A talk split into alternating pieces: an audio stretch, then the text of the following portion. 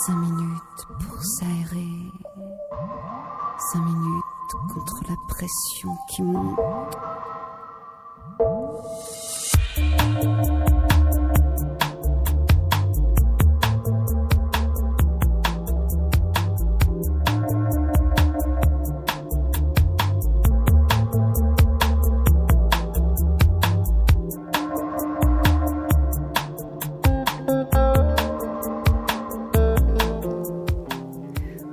Bonjour, c'est Louise Vertigo, bienvenue dans, Respiration.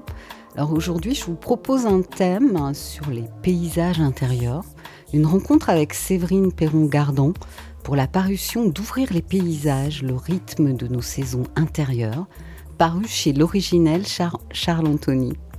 Alors pour commencer, on écoute euh, un morceau de Nick Cave and the Bad Seeds, Oh Children.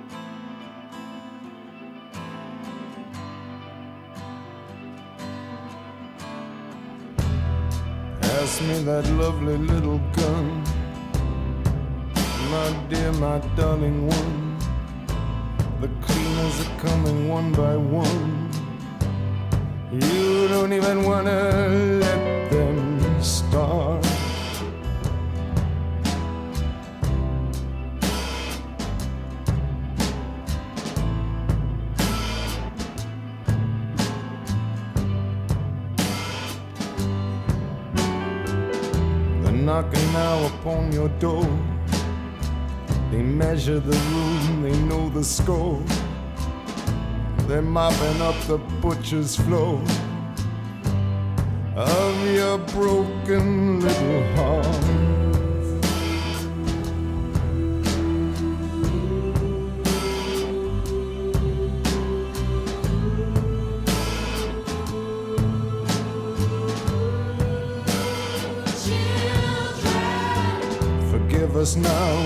What we done.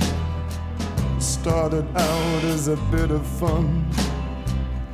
Here, take these before we run away. The keys to the gulag.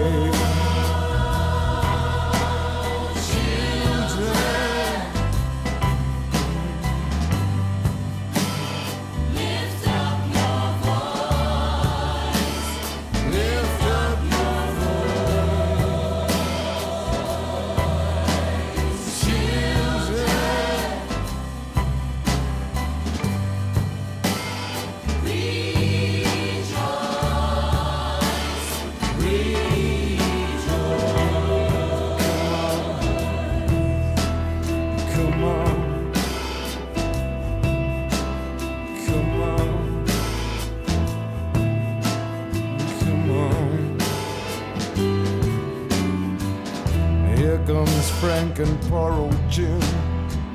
They're gathering round with all my friends. We're older now and the light is dim. And you are only just beginning.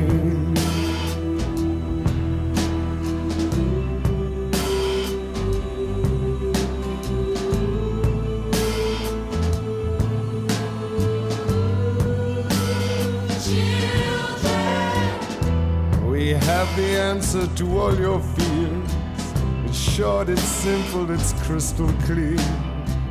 It's roundabout and it's somewhere here. Last amongst our winning.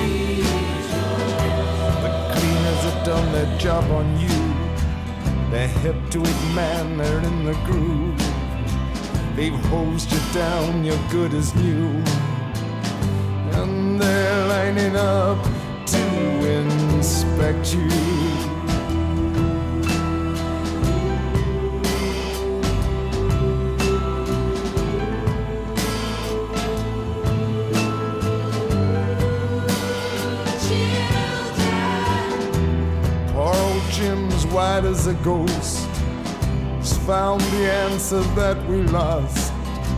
We're all weeping now, weeping because there ain't nothing we can do to protect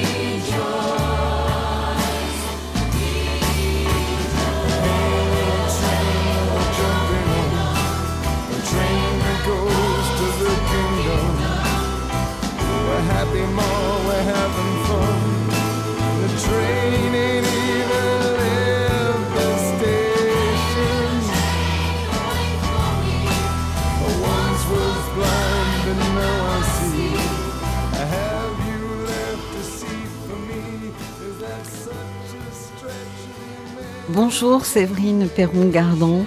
Bonjour Louise.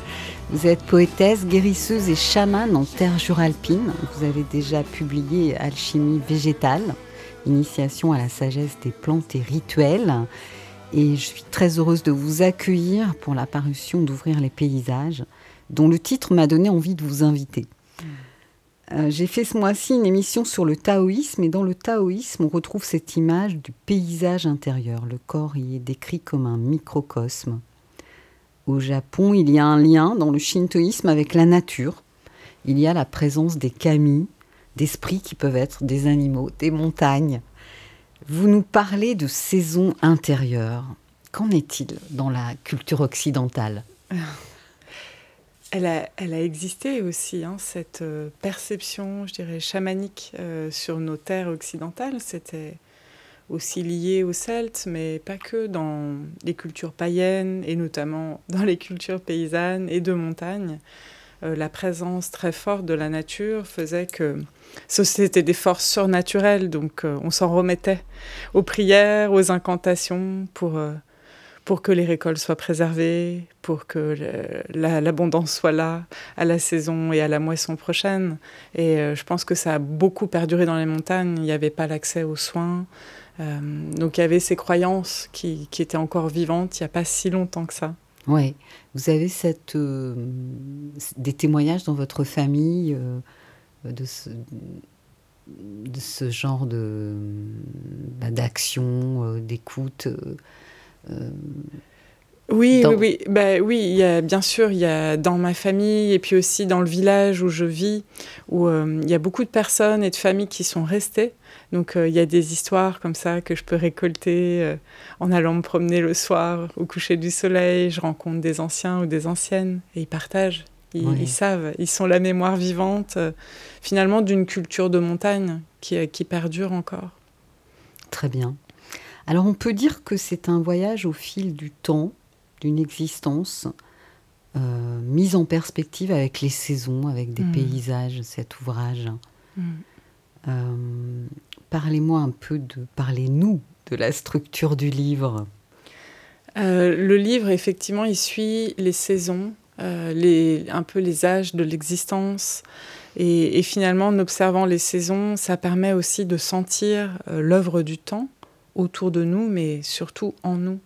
Euh, de ce que j'ai pu observer, expérimenter, à mon sens, il y a beaucoup de, de mots, de difficultés, de douleurs aussi de l'être humain et de l'existence humaine qui viennent d'une difficulté à ne pas saisir euh, les fins de cycle, euh, les débuts et les fins, les vies et les morts finalement, les naissances et renaissances successives qu'on peut vivre au sein même d'une vie incarné. c'est vrai que c'est très pacifiant, je trouve. On, suit quand même autour du féminin. Mhm. ces saisons qui sont aussi les saisons d'une vie.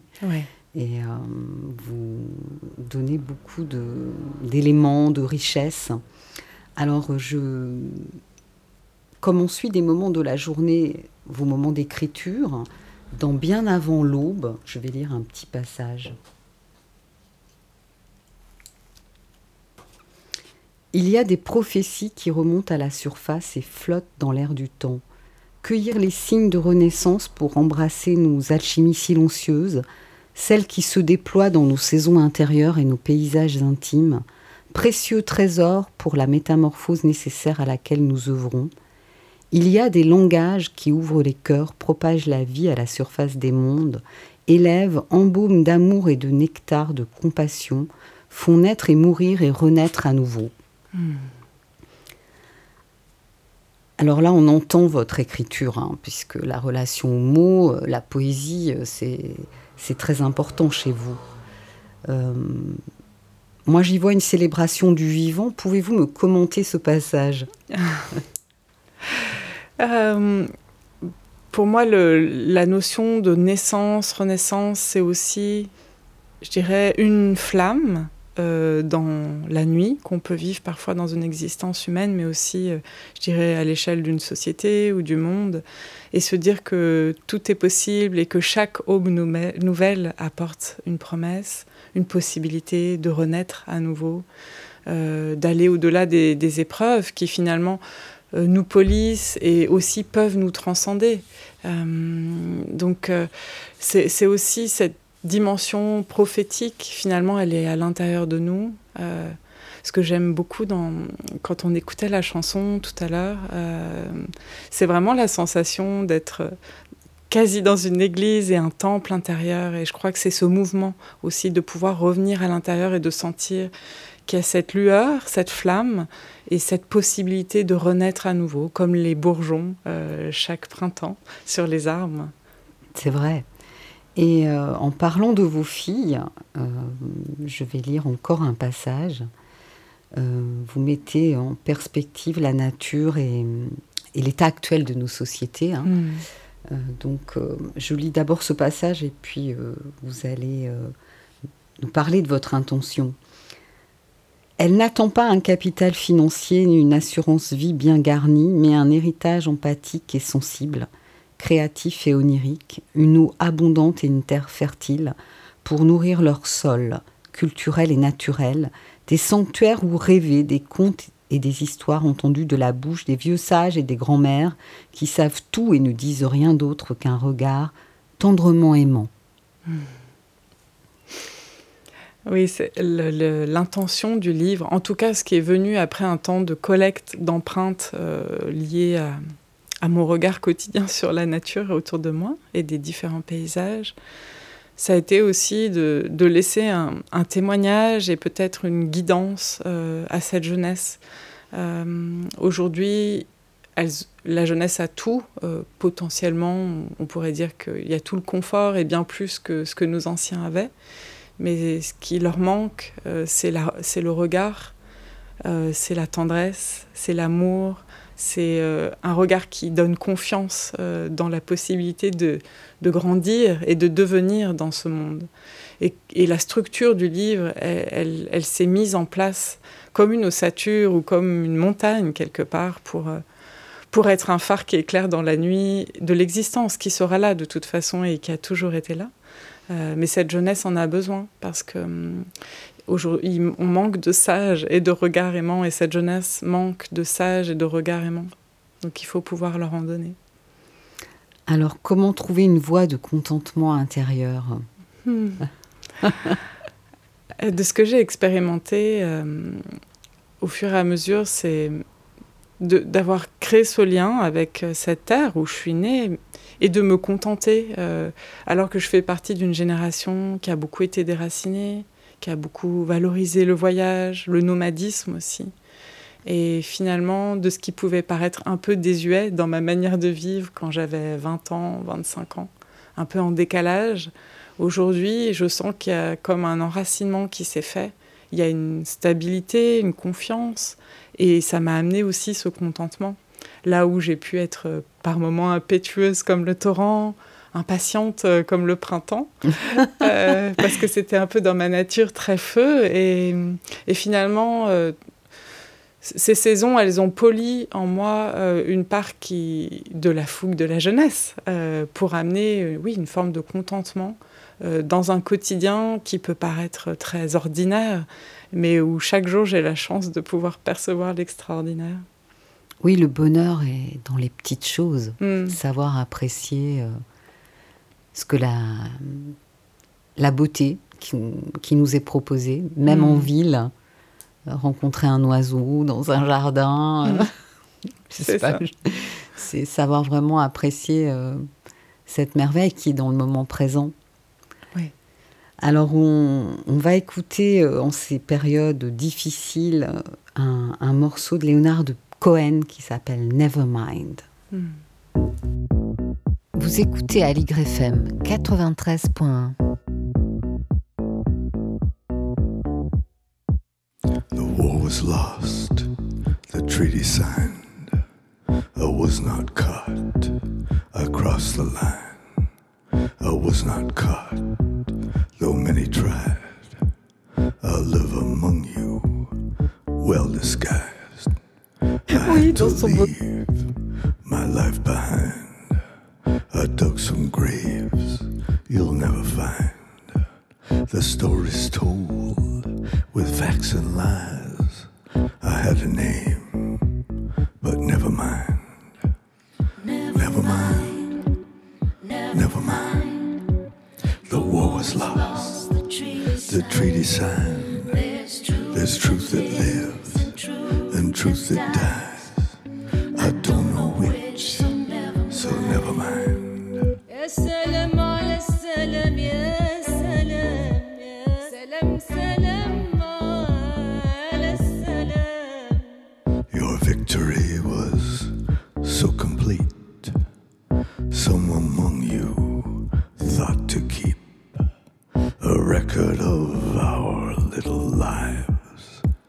The clothes we wore, our spoons, our knives. The games of luck our soldiers played, the stones we cut, the songs we made, our love peace, which understands. A husband leads, a wife commands, and all of this expressions of the sweet indifference some call love, the high indifference some call fate, but we had names more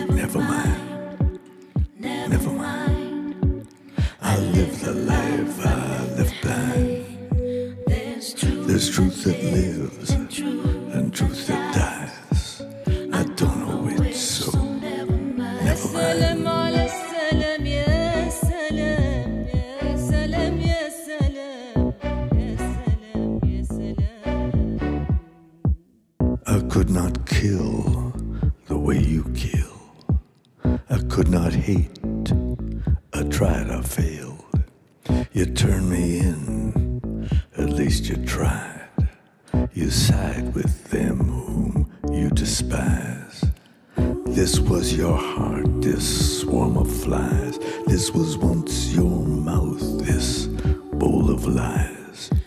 You serve them well, I'm not surprised. You're of their kin, you're of their kind.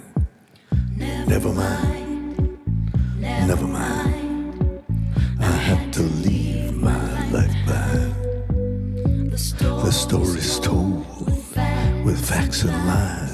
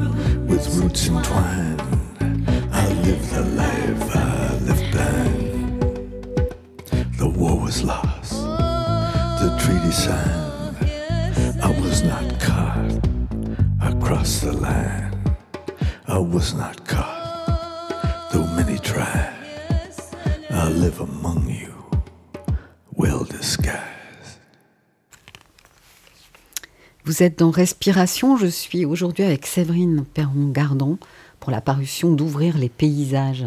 Alors, on parlait en aparté euh, de ce renouveau de la poésie euh, euh, que je trouve vraiment vital et formidable, avec des, des, poètes ou des poétesses qui vont pouvoir avoir d'autres formes qu'uniquement la publication, hein, comme c'est votre cas finalement, mm. puisque vous avez d'autres pratiques et mm. vous ne vous ne coupez pas. vous n'êtes pas juste isolé dans un domaine. Et preuve en est euh, la structure même du, livre, puisqu'en fait, euh, il est aussi illustré par des très belles photos. Et ce sont vos photos peut-être oui, je n'ai pas vu de crédit photo. Ce sont mes photos. C'est en fait, je... c'est aussi ma manière d'écrire. Je, je capte beaucoup les empreintes des paysages dans lesquels je me balade même sans appareil photo, mais en fait, je les enregistre et parfois je prends des photos. Et là, il y en a quelques-unes des voyages aussi euh, sur des terres qui m'ont beaucoup inspiré, voire même réveillé, je crois, et qui m'ont appris à apprécier euh, la terre euh, où je suis née et où je vis. Et à noter aussi que les couvertures, cette couverture de livre est, très belle, je trouve, et puisque les couvertures sont toujours magnifiques mm. chez l'originel euh, fondé par Charles Anthony. Alors on va continuer de s'appuyer euh, sur vos textes, hein, euh, puisque ben voilà, il y a une très belle écriture. Alors page 48, pouvez-vous lire cet extrait et puis ensuite nous en parler? Mm-hmm. À celles et ceux qui savent habiter les méandres de l'univers, rêver le monde, ouvrir nos paysages et laisser le théâtre d'une société en déclin. Plonger dans les racines profondes où l'être s'abreuve et revient à la source.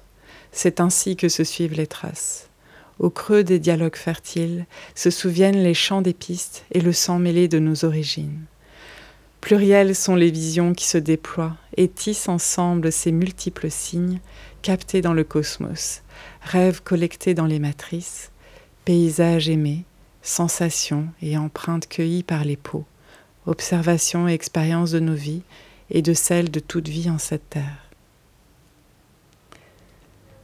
Merci.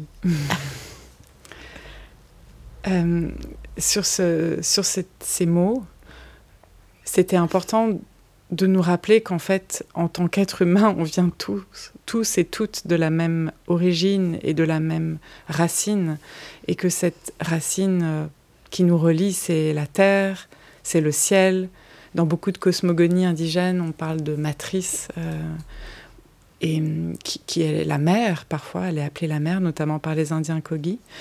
Euh, et que finalement, c'est aussi à le chemin de tout être humain, de faire l'effort euh, d'être, euh, de donner du sens à son vécu, à son expérience de vie, et euh, de pouvoir en capter les signes, en décrypter les signaux, et de pouvoir en laisser une trace, un témoignage qui est vivant, qui est infusé dans cette expérience de vie.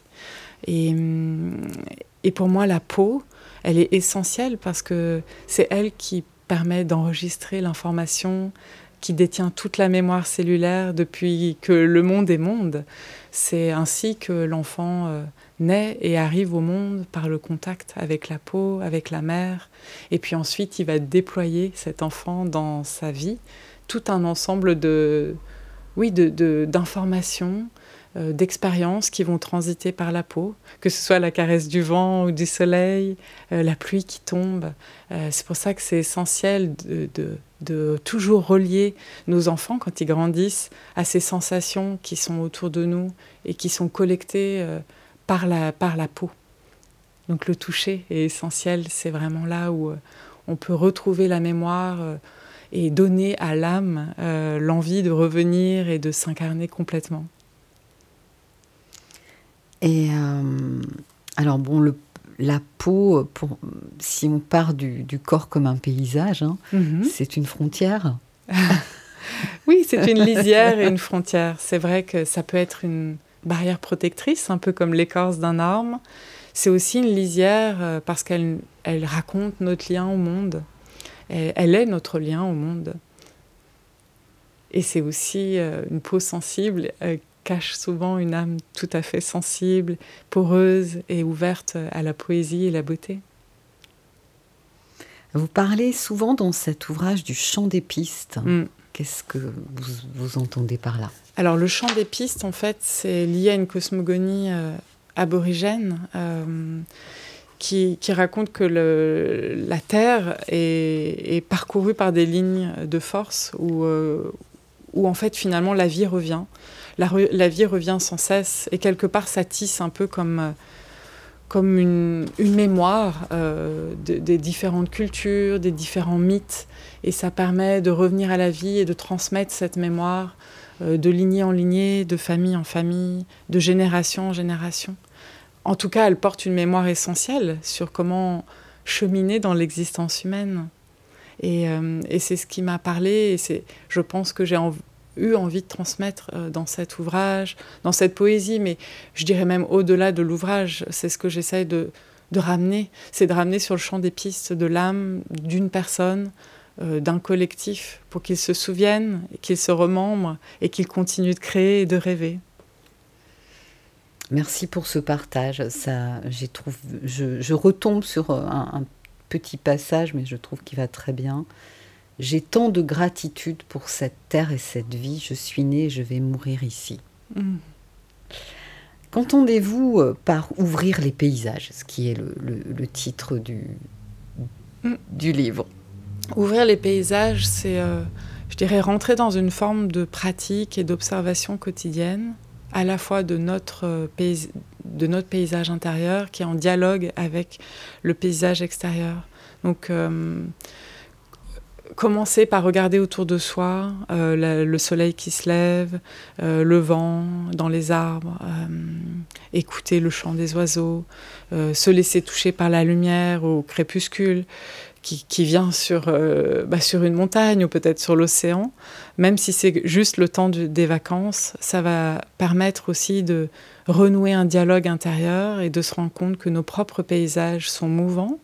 rien n'est figé et au plus on enrichit nos paysages intérieurs, au plus en fait on a accès à cette beauté, cette poésie du monde. On peut tisser notre propre langage et c'est une source vive euh, essentielle pour la création qui transite par l'âme. Très bien, alors je vais lire un, autre passage que je trouve très très beau qui est dans, dans un, un, chapitre qui s'appelle Prophétie au creux des temps à venir. Hmm. J'observe au loin, tout en haut de la montagne, une civilisation que nous pourrions tisser d'herbes sacrées mêlées aux fils d'or et de cuivre, orfévrée avec la peau lumineuse des bouleaux et les écorces de toutes nos parentés. Une humanité dont l'éclat et l'épopée se feraient l'écho de l'eau pure des montagnes profondes, perlant d'émeraude sur la roche une humanité qui marcherait en souveraineté, se tenant droite, gardienne de l'harmonie et la paix, un peuple qui parlerait le langage des contes et celui des oiseaux, capable de reconnaître l'esprit et la vie, la beauté inhérente en chaque être vivant et toute créature. Arbres, pierres, oiseaux, sources et pluies d'eau douce sont nos intimes alliés dans ces conversations avec la terre.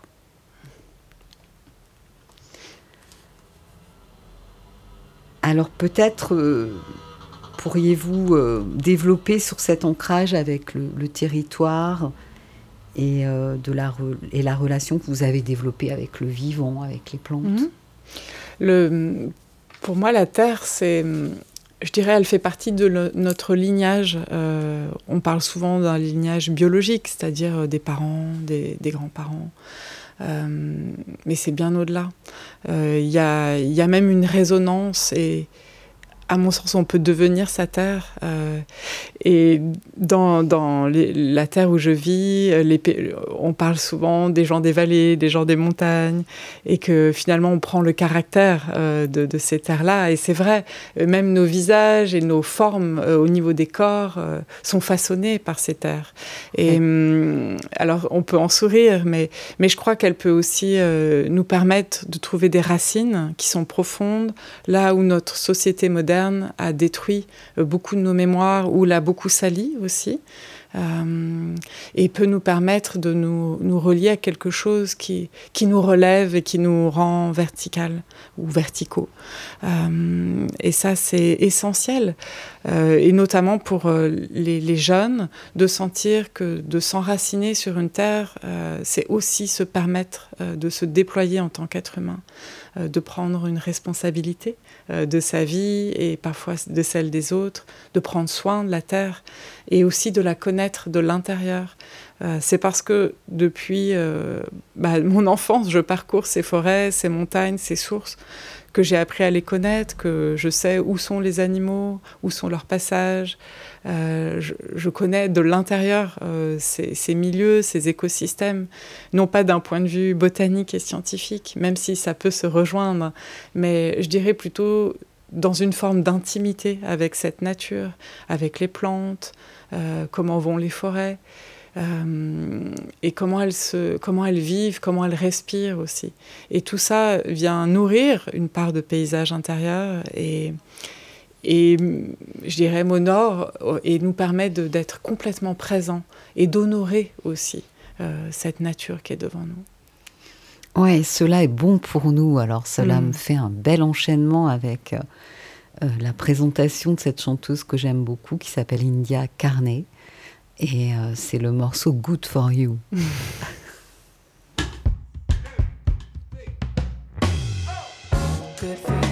guess you moved on really easily.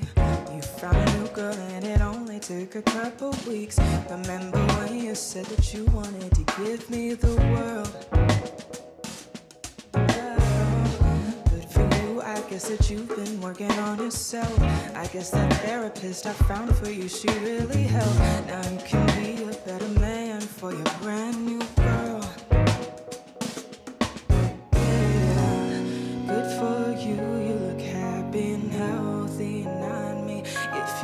cared to ask, good for you,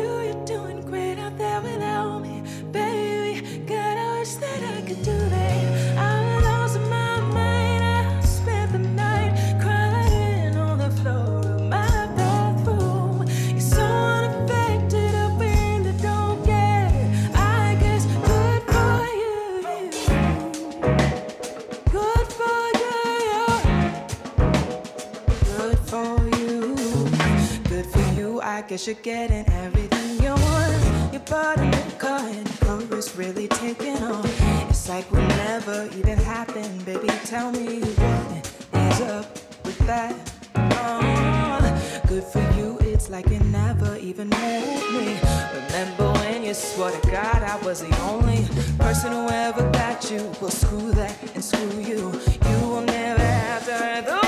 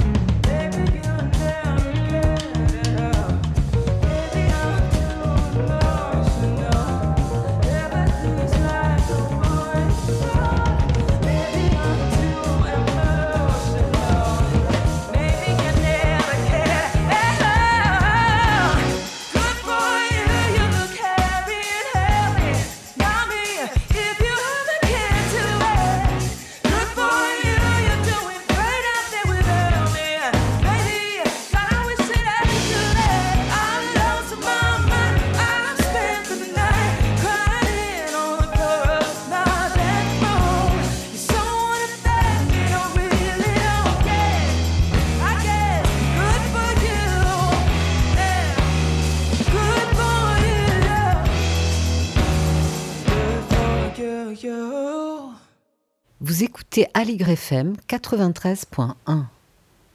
Vous êtes dans Respiration. Je suis aujourd'hui avec Séverine Perron-Gardon pour la parution d'Ouvrir les paysages.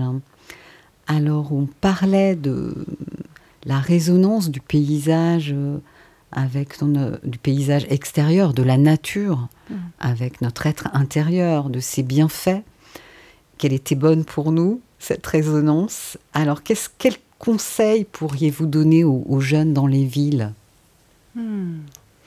Alors, j'ai remarqué dans les villes, parce que ça m'arrive quand même de revenir dans les villes. la preuve. Voilà.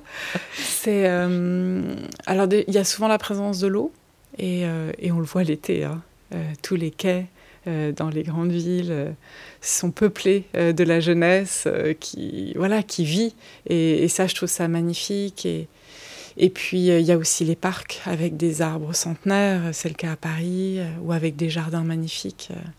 Je pense notamment au jardin du Palais Royal avec toutes ces roses qui sont sublimes, qui sont entretenues par la main de, l'homme depuis euh, des centaines d'années et des siècles. Et euh, voilà, mais si on n'est pas touché par les roses, je crois que l'eau euh, nous relie, nous ramène à quelque chose qui est très matriciel. Et, et ça, c'est valable dans toutes les grandes villes du monde. Il y a beaucoup de rituels qui sont liés à l'eau. Et quelque part, il y a une mémoire en nous euh, qui nous ramène euh, en sa présence. Très bien, c'est un bon conseil, effectivement, de trouver mm. les éléments de nature euh, dans, nos villes.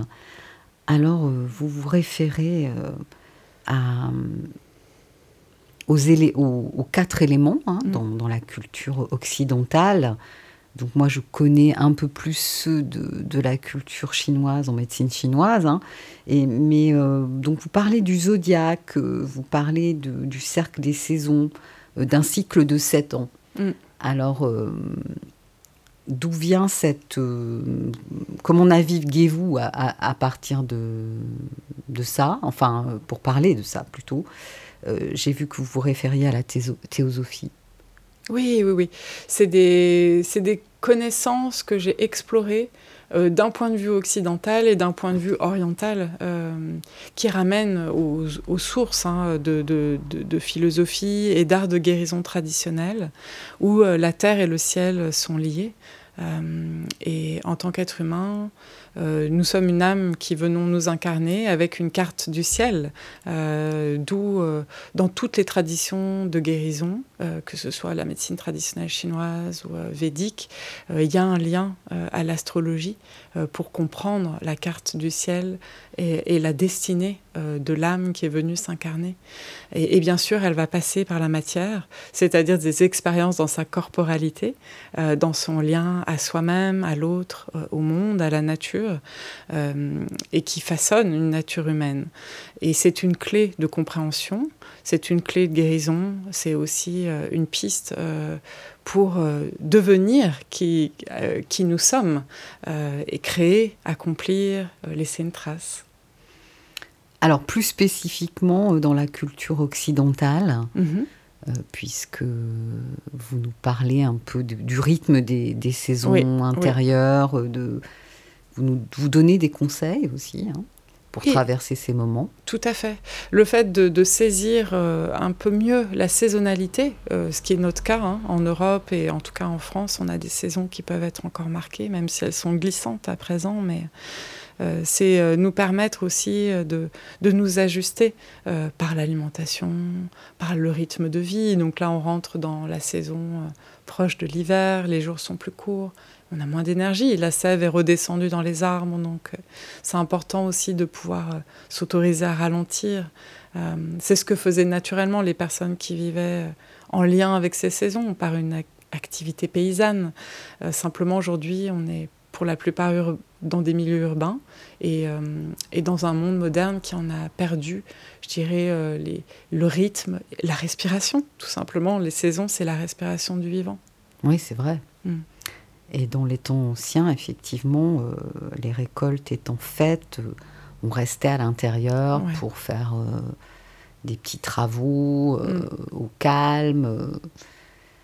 Donc, en, médecine chinoise, c'est le temps du, de l'hiver est aussi un temps où la pratique est beaucoup plus dépouillée, qui favorise la, la, méditation mm-hmm. et pour renforcer l'énergie des reins. Mm. Et donc on retrouve ces... Les éléments sont un peu différents suivant les cultures. Tout à fait. Et qu'est-ce que vous a apporté, euh, quel éclairage vous a apporté la, théosophie? J'en reviens à ça. Euh, bah, c'est, euh, ça a été une approche, pour moi, et un lien entre nature et nature humaine, que j'ai retrouvé après dans la médecine traditionnelle chinoise alors peut-être un peu dépouillé d'une dimension poétique. C'est pour ça que j'ai aimé aussi aller chercher à la source orientale, euh, que ce soit dans shintoïsme, taoïsme euh, ou les pratiques védiques. Mais en tout cas, voilà, c'est vraiment de pouvoir relier cette nature et nature humaine. C'est une clé de lecture, c'est une clé de guérison. Et c'est un champ des possibles, c'est une source de connaissance de soi et du monde qui nous entoure. Donc quelque part, c'est une voie de sagesse. Tout à fait. Donc on parlait en aparté euh, du lien, mhm. du lien avec, euh, avec le vivant. Mhm. Donc on est dans une émission qui s'appelle Respiration. Mhm. Donc euh, c'est le premier lien. c'est vrai. le souffle. Pouvez-vous nous parler un peu de, de votre relation à la respiration? Hmm. Euh, j'essaye de faire attention et à être en présence avec elle. Alors quand je marche, euh, bien évidemment, la respiration se cale sur les pas euh, et sur la géologie ou la géographie sur laquelle je me situe. Et dans le quotidien, je, voilà, la respiration permet de revenir à une conscience et une, une présence qui est à mon sens précieuse aujourd'hui. C'est peut-être le plus beau cadeau qu'on peut faire à quelqu'un d'être en totale présence. Et c'est la respiration qui nous ramène au cœur de l'être, euh, de quelque chose qui est plus simple, qui est plus dépouillé, qui est plus vivant, plus vibrant, plus animé. Mm. Il est vrai que lorsqu'on médite, on, on, expérimente, on vit une présence à l'intérieur de nous-mêmes, mm. un endroit qui est très calme Exactement. et stable. Ouais. Et là depuis toujours. Oui, Comme la montagne et le lac. Et d'ailleurs, on devient soi-même une petite montagne quand on est mm. en assise. Euh, en tous les cas, moi, je parle du zen que je connais, mais euh, dans cette pratique-là euh, orientale, puisque de toute façon, les la méditation est, dans d'autres cultures, elle est dans toutes les religions. Mm. Alors, puisqu'on parle de montagne, décidément, aujourd'hui, je fais beaucoup d'enchaînements. J'ai euh, le dernier morceau pour vous euh, qui vous va bien, qui va bien avec euh, ce bel ouvrage poétique. Climb Every Mountain d'India Carnet, toujours. Vous écoutez à l'YFM 93.1. Climb every Alors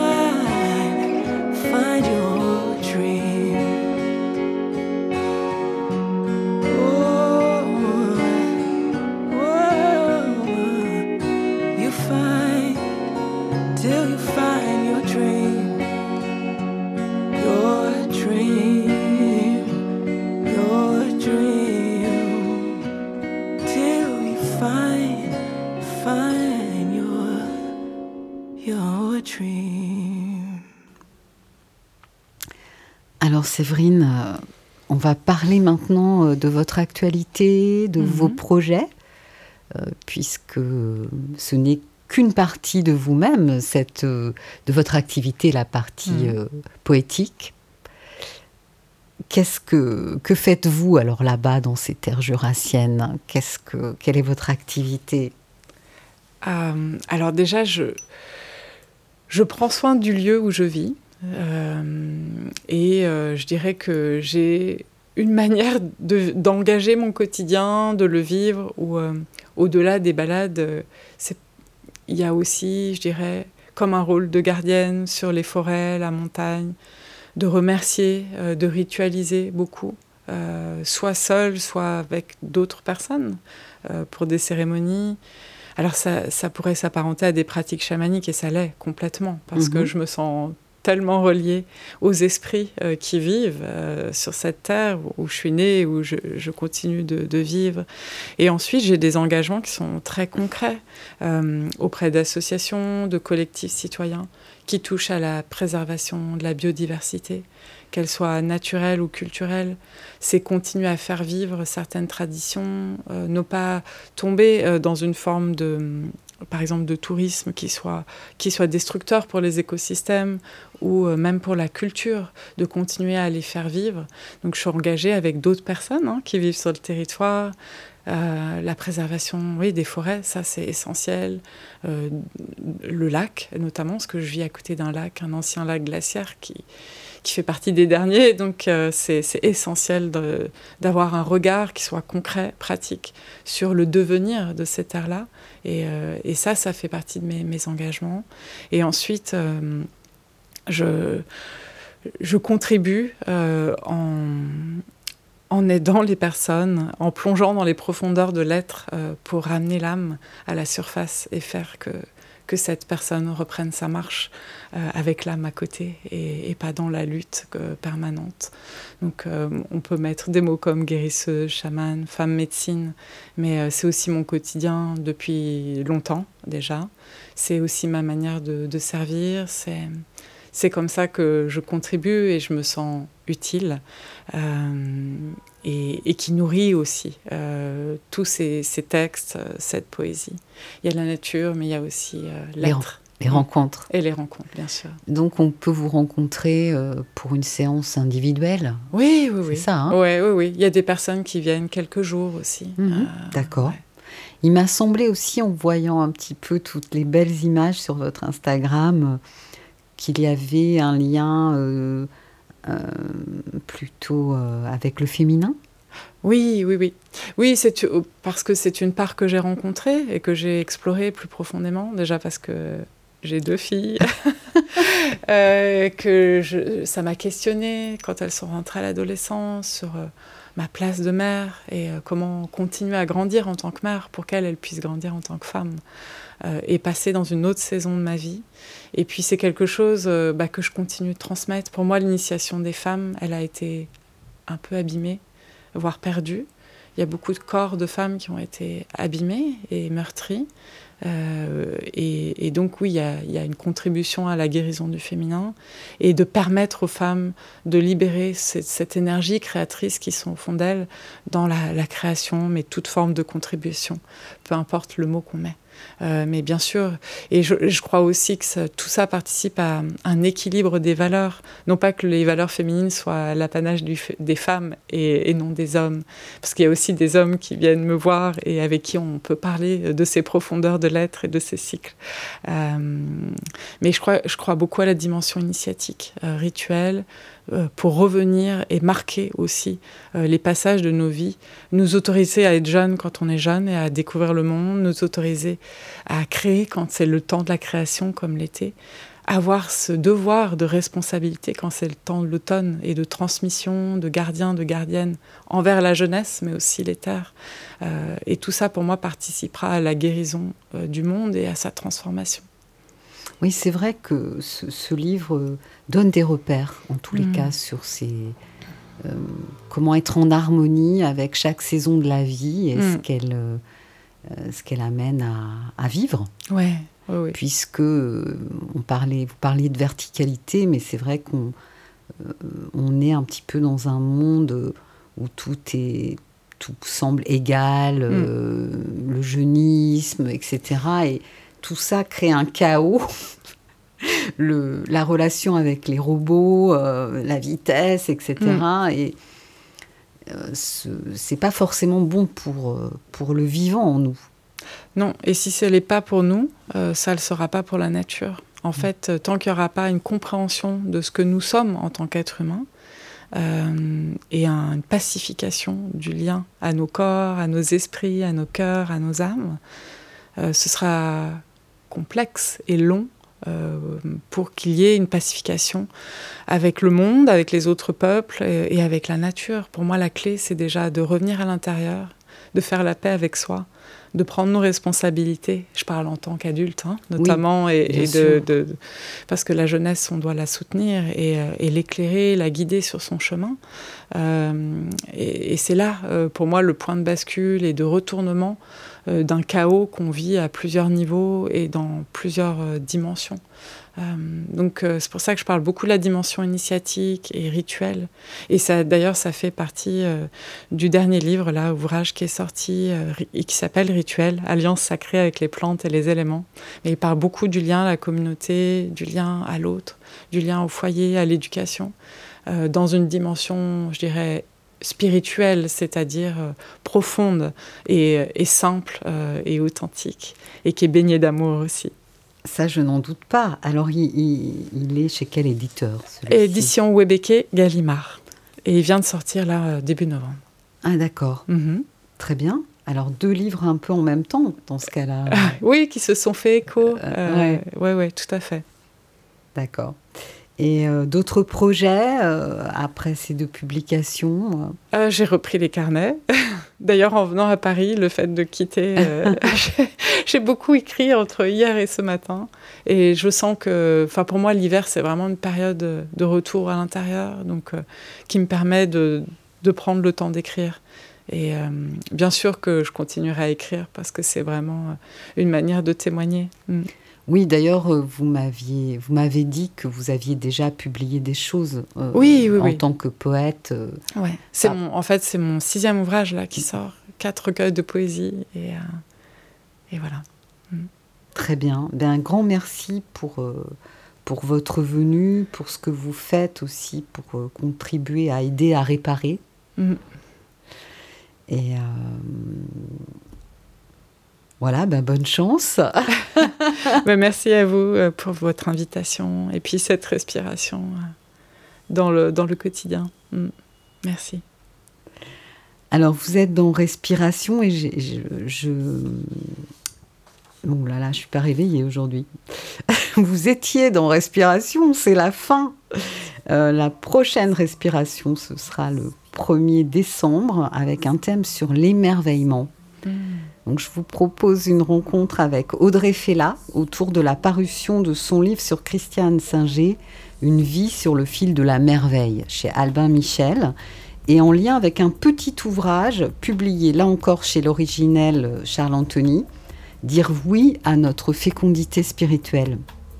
Cette émission aura lieu dans le cadre d'une semaine thématique sur euh, FM, Voix sans, frontières, et j'accueillerai une réfugiée du Sri Lanka, Sebita Rajasegar.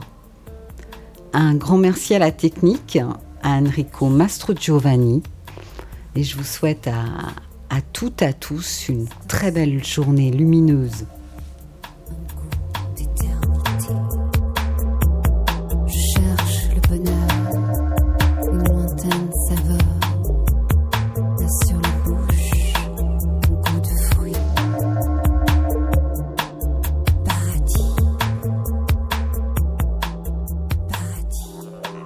Écoutez Allegre FM 93.1.